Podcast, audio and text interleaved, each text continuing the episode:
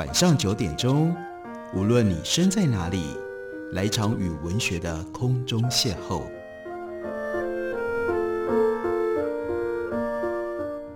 杨照谈书，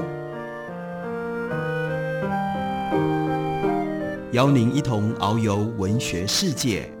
认识古今中外的经典之作。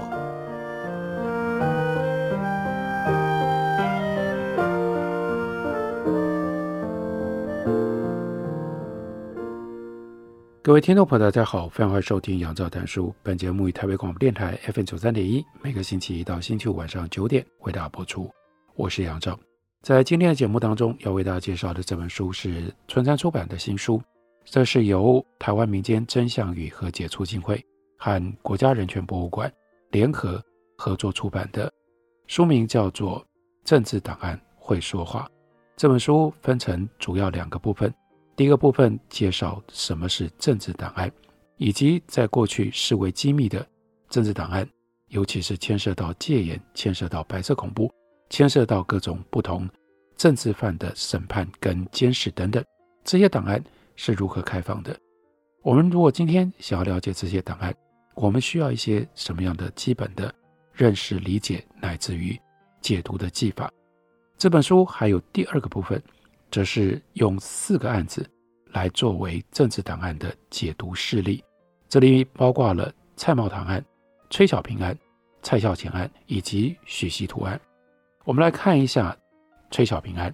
崔小平是谁呢？崔小平他常年从事广播编戏、导演和演艺的工作，也在大专院校跟高中职从事教学，对于台湾影剧艺术的发展投入很多。他在二零零零年。获得了广播界的肯定，从当时陈水扁总统的手中接到了金钟奖颁赠的终身成就特别奖。不过，受学生敬重而且事业有成的崔小平，他曾经有一段长达将近十年的牢狱生涯。他是在一九六八年因为叛乱被捕，被判处十四年的有期徒刑，被关了九年四个月之后，才因为一九七五年蒋介石去世。获得大赦，减刑三分之一，在一九七七年提前出狱。他是在一九二三年出生的，所以到了一九六八年的时候，这个时候他四十五岁，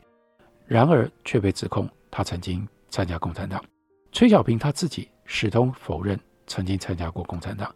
现在我们就透过崔小平相关的政治档案，回顾这些内容，我们看到情治机关指证历历。在蛛丝马迹当中寻到了崔小平犯罪事实，然后把他送交军事审判。崔小平出生在华北，然后在四川长大，在台湾生活了十几年，但对于台湾夏季气候湿热始终难以适应，因为到了夏天，他的气喘常常会病发而无法工作，所以他每年呢到了六月就请假到南部去休养。休养的期间，他没办法广播，也没有办法导演。不过，一九六八年六月很不一样，调查局台北市调查处会同国民党中六组，在这一年的六月七号约谈崔小平，要他为了曾经过往的经历留在台北。这个时候，他还不知道白色恐怖的黑牢已经悄悄地向他敞开了。从后来的发展可以看得到。崔小平年幼逃难跟寻亲的这段经历，是调查局把崔小平送往监狱的依据。崔小平他原名崔玉兰，在一九二三年出生，是家里最小的女儿。上面有姐姐崔梦香，还有哥哥崔超。小的时候在山东济南长大，家风自由，而且受到父亲的疼爱。一九三七年中日战争爆发，日军进入济南，崔小平跟姐姐为了逃难，就到了。山东省主席韩复矩所管的陆军第三医院，以护士的名义跟着医院往后撤。不久之后，韩复矩因为丢掉了山东，遭到枪决，第三医院解散了。崔小英姐妹就只好再转往西安寻找哥哥，还有姐夫秦孟飞。这一段在西安短暂寻亲的经过，让崔小平和中国共产党有了遭遇。这本来只是人生当中微不足道的小插曲。没有想到，三十多年之后，竟然变成他在台湾涉案主要的原因。崔小平随着姐姐到了西安之后，碰巧在西安市内的路边有一个剧团海报上，发现哥哥崔超的名字，找到了剧团，并且跟哥哥崔超相遇，但是呢，就找不到姐夫齐孟飞。由于日军侵华的背景，中国各地的爱国活动非常的兴盛。姐姐听说姐夫可能加入了爱国宣传的队伍，因此积极探问往来西安的艺文人士有关齐孟飞的消息。也就在寻找姐夫齐孟飞的过程当中，这两个姐妹呢，偶然去参观了叫做西北战地服务团的宣传抗日艺文团队。他们当时也不知道，但是这个团队它的性质是共产党的外围组织。当时他们路过西安。要赶往共产党的大本营延安，这两姐妹也没有在西北战地服务团里面打听到齐孟飞的消息。随后，崔小平跟姐姐还有哥哥遇到了姐夫的一个朋友，化名叫做张鹏。他曾经在济南办过汽车驾训班，张鹏就建议崔梦香，也就是崔小平的姐姐，如果你要找你的丈夫，到西安附近的安武堡去找。在张鹏的安排底下。崔小平跟哥哥姐姐就转到了安武堡，但是在安武堡不只是没有找到齐梦飞，还在那里过了一段又病又伤的日子。崔小平跟哥哥姐姐刚到了安武堡，姐姐崔梦萍牙痛牙病发作，接下来呢高烧不退，哥哥崔超呢则伤了一只脚，走路不便。在安武堡怎么找找不到齐梦飞。又没有办法医病医伤，所以崔家这三口只好打算重返西安。崔超哥哥在街上打听到共产党常常派车到西安采买，因此呢就打通了关系，付钱给司机搭便车回到西安。这次回到西安，他们一家三口终于找到了姐夫齐孟飞，并且到国民党开设的中国戏剧学会工作。一直到学会因为财务不济解散，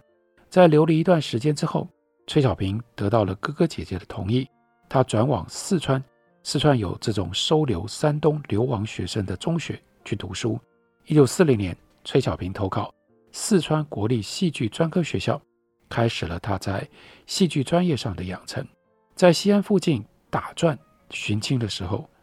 崔小平不过才十五六岁，吃尽了苦头。但终于还是平安转往相对安全的大后方继续就学。在二战结束了之后，他学成毕业，成为演技精湛的演员。二战结束后，崔小平在上海观众剧团学校的邀约底下来台湾巡演，碰到了他的青梅竹马，因而陷入热恋。所以呢，他在巡演结束之后选择留在台湾，就不跟着公司回上海。刚开始。崔小平过得清苦的生活，但是在中广公司、大专院校还有高中等发挥所长，在编剧、制作、教学、研究上都很有成就，让他的事业蒸蒸日上。就是因为演剧的工作，所以让崔小平跟中广有非常密切的关系。这就是为什么在一九六八年六月七号这个时候约谈他的，包括了国民党中六组。因为呢，中广公司是隶属于国民党的，中六组就是负责中广安全工作的其中的一个部门。然后我们再往下看，到了一九六五年，这个时候的崔小平，他甚至可能都已经不太记得在西安的经历了，更别提曾经和共产党偶遇的插曲。但这个小插曲却天外飞来，莫名其妙的，因为一件跟他关联很小很小的政治案件，结果呢，撞进到他的人生。一九六五年十月，军总判处当时任职太平保险公司办事员，叫做梁少和，死刑。因为情治机关指他在安武堡接受了中共的训练，并且曾经在一九四九年的时候用电报向中共通报国军的动态。梁少和在侦讯的过程当中就留下了一份文件，这份文件标题叫做《我对崔小平姐妹的了解》。这是他自白书的一部分，叙述他在中日战争刚刚爆发的时候，他本来想要透过开设汽车驾训班的张鹏跟齐孟非向日本人买车，而在接洽的过程当中，他见过崔小平一面，之后又在西安跟崔家三口姐弟妹相遇，并且呢，跟他们在安五堡一起参加了共产党的青训班。这一份自白让调查局注意崔小平的动态。崔小平对此有所察觉。他在中广工作十多年期间，中广曾经派员到日本 NHK 公司去学习如何做电视的导播。但已然任职首席导播的崔小平，却从来没有被中广派到 NHK 去日本学习。这样的落差让他不服气，他就透过前军总军官叫钮先明，他就想要转到台市去工作，但台市的安全室不批准。安全室是调查局建立在各个公民营机关的人事查核单位，有权对这些机关任用的人员。进行政治审查，审查结果有问题，轻则影响绩效跟晋升的机会，重则会被举报，遭到亲自单位侦办。除此之外，这个单位当然也有权影响机关的人事任用。因此，台式安全室的驳回，让崔小平有所警觉，感到纳闷。一九六六年，梁绍河案结束的第二年，也就是崔小平被约谈的前两年，中广安全室。第一次首度告诉崔小平，调查局通知他去办理自首。这个时候对中广不满，又不清楚为什么要去自首的崔小平发了一顿脾气，也没有理会中广安全室的通知。没有动作的崔小平，在一九六七年第二年，又被中广安全室再度通知，说调查局调他去办理自首，让崔小平感觉到莫名其妙。打听了之后才知道。调查局要他交一份自传，他就交了一份说明身家背景的自传，交给调查局，以为这件事情就结束了。崔小平始终对于没有办法到日本深造学习耿耿于怀，所以这个时候他又开始计划留学美国，向教育部申请了一份英文成绩单作为语言证明。没有想到这个举动呢，加速了调查局的动作，他们觉得崔小平要逃。要逃到美国去，担心被他逃出去，就决定在一九六八年五月底派员到中广，带走了崔小平到局里面说明。经过了几次询问之后，在六月初正式将他逮捕。这是崔小平涉案的大致的经过。我们休息一会儿，回来继续聊。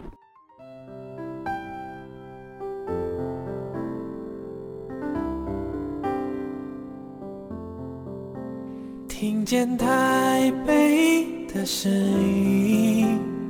拥有颗热情的心，有爱与梦想的电台，台北广播 FM 九三点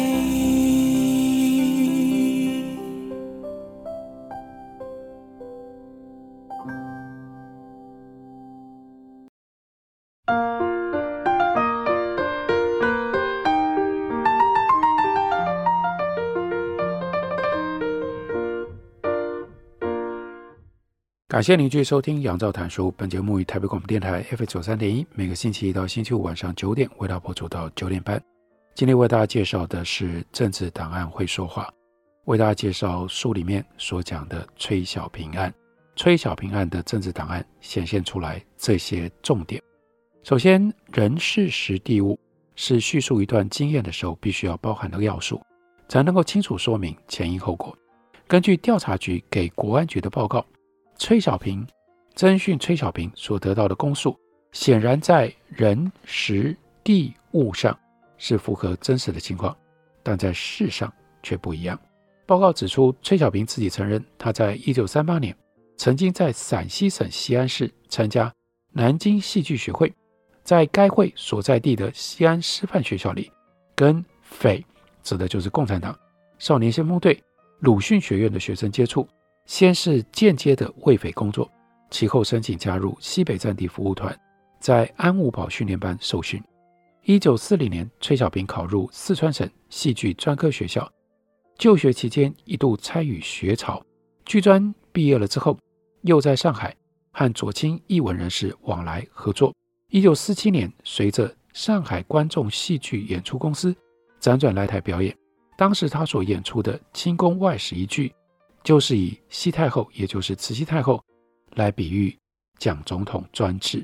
所以崔小平被调查局逮捕了，送到三张犁的招待所去侦讯，一直到九月七号离开，转送到警总去受审。在调查局的期间，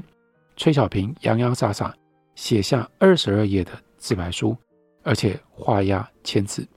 他在自白书里面形容。一九三八年的时候，在安五堡的生活，就是他接触共产党生活的开始。此外，崔小平也描述了在安五堡加入女生大队的受训经过。经过安五堡之后，崔小平考上国立戏剧专科学校。自白书里面说的是，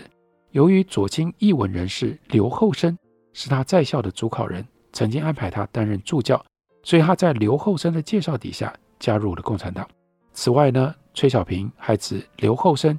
是潜伏在四川省文化教育机构工作的共产党干部，在战时到战后初期，领导并且指示崔小平用文字跟戏剧等方式进行多项组织或者是宣传的工作。一九四七年，崔小平依照其他共党同志的劝说，还有刘厚生的要求，随着上海观剧演出公司来台湾发展。然而，就在戏剧公司演出工作快要结束的时候，虽然刘厚生等党的干部、共产党的干部指示崔小平在台湾继续为共产党工作，但是崔小平决定不再盲目的听从他们的安排和利用。所以，一九四九年之后，他跟共产党断绝联系，也不再回复共产党干部的来信。崔小平在自白书的末尾这样说。坦承自己接受了左倾思想，盲目地跟从共产党所做的许多的活动，当时被环境人士所利用，如今知道错误了，请求给予自信的机会，好在余生报效国家。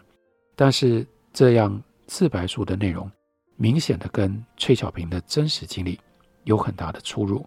不只是在西安战地服务团和安五堡的经历跟实际的情况不同，而且他之所以留在台湾。是因为跟他的青梅竹马、童年所认识的人陷入了热恋，而不是不愿意再听从刘厚生的指示跟领导。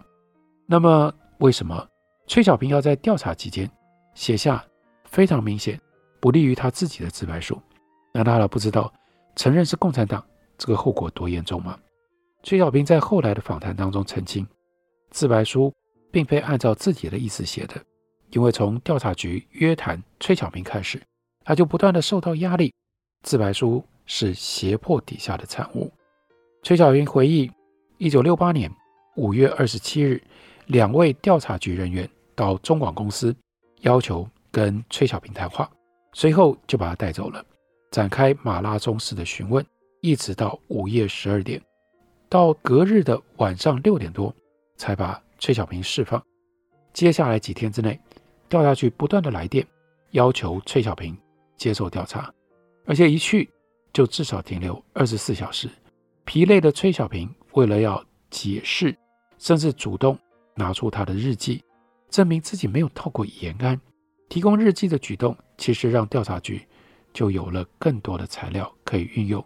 但他当时并没有意识到这一部分的危险。经过多次约谈之后，崔小平在六月八号被捕。继续接受疲劳询问，时间久了难以支持。在询问人员暗示承认是共产党就可以政治解决，崔小平只好妥协，承认自己是共产党。一赌，这真的是赌，赌生命嘛？看能不能因为这样重获自由。又在调查局人员的恐吓底下，顺着他们的意思，编了一份不利于自己的自白书。除了崔小平。在自白书里坦诚加入共产党之外，调查局另外补上了其他证据，指控崔小平叛乱。一份呢是前面提到的梁少河的自白书，调查局另外提供了四川省调查室所编的四川省奸党分子调查表，里面呢有在四川就读中学的崔小平为共产党员，并且以崔小平的日记作为证明，指他曾经参加读书会等。由中共所主持的活动，这些证据后来就为警总军法庭采纳而写在判决书里。在调查局经过三个多月的拘留之后，一九六八年九月初，崔小平终于被带离拘留所。他原来以为将重获自由，但没有想到是被转往警总军法处接受审判。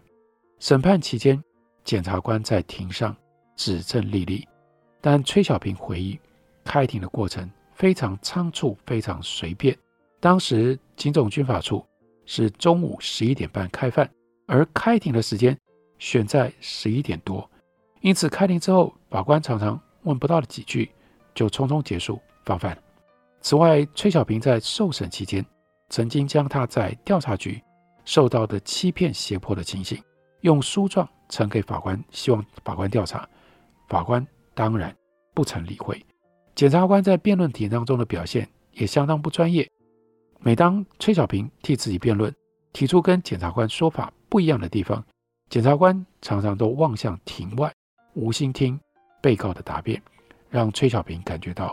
让崔小平倍感无奈。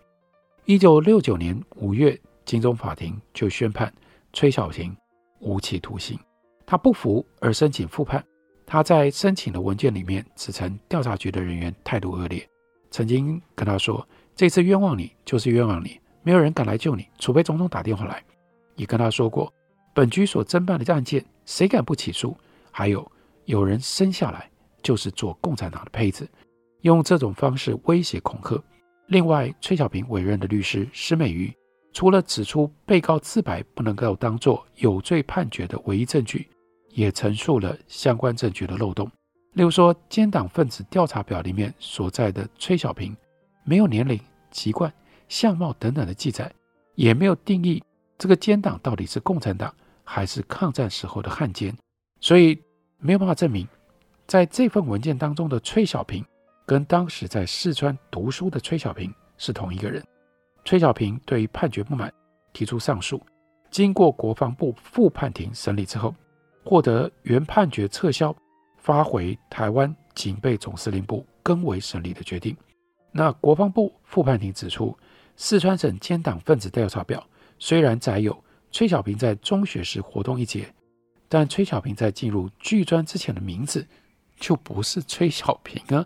那个时候他叫做崔玉兰，因此他否认调查表里面所讲的那个人是他，并且曾经申请要求查证。然而，警总审判庭对这个可调查之事并未调查，既未驳回被告的申请查证，也没有在判决书上说明不查证的理由。这个跟诉讼的程序不合，决定撤销原判。警备总部在接到复判结果之后，为更为审理，重新审理崔小平案。到了一九七零年六月三十号，改判崔小平有期徒刑十四年，褫夺公权十年，并且没收财产。调查局运用了崔小平在西安跟安五堡的经历，以及他在剧专的人际关系作为材料，基本上。其实是以梁少河的自白书作为引子，在虚实之间将崔小平入罪，使得他被判处无期徒刑。虽然国防部副判庭部分采纳了崔小平跟律师石美瑜上诉时候的辩解，而要求警总重判此案，但最后也只是让崔小平只能够荒谬的庆贺自己从无期徒刑被减为十四年有期徒刑。崔小平案显示了当时司法体制的不义之处。司法院大法官在一九六五年做成释字第六十八号的解释，指出曾经参加叛乱组织的人，无论参加之后有没有为共产党工作或者是活动，只要不向政府机关自首，就会被视为继续犯，而且这些人需要送交军事审判。因此，在调查局所撰写的故事里面，崔小平之所以有罪。就在于他没有向政府自首，即便他在一九四九年之后没有任何为共产党活动的事实跟证据。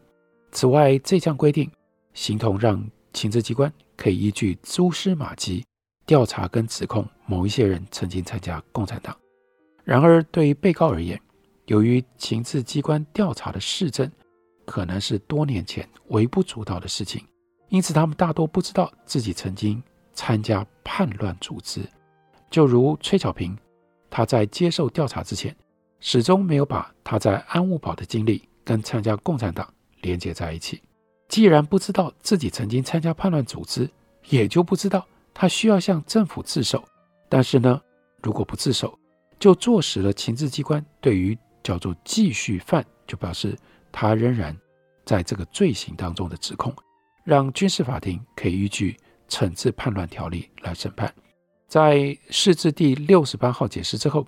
大法官在一九五八年做成第八十号解释。一九七零年做成第一二九号解释，分别将认定是否为继续犯的权利交给军事审判机关，以及将继续犯的定义扩张到未满十四岁的少年时期曾经参加叛乱组织的人。由于地位隆重的大法官做成了这些解释，也就让不少的人面对情治机关的指控的时候百口莫辩，面对军事审判的时候也无法自证无罪。就如同这个案子里面我们所看到的崔小平，崔小平是这本书里面提出了四个案子当中的其中的一个。我们今天看到这样的政治档案，我们对于那个审判的过程、当时的审判的环境，包括当时大法官视线，包括当时大法官意见，整体所形成的威权环境，有了更深刻一点的理解。我们必须在这样一种。威权环境的背景底下，去认识、去看待、去解读这些当年的政治档案。这本书就是《政治档案会说话》，介绍给大家。感谢你的收听，明天同一时间我们再会。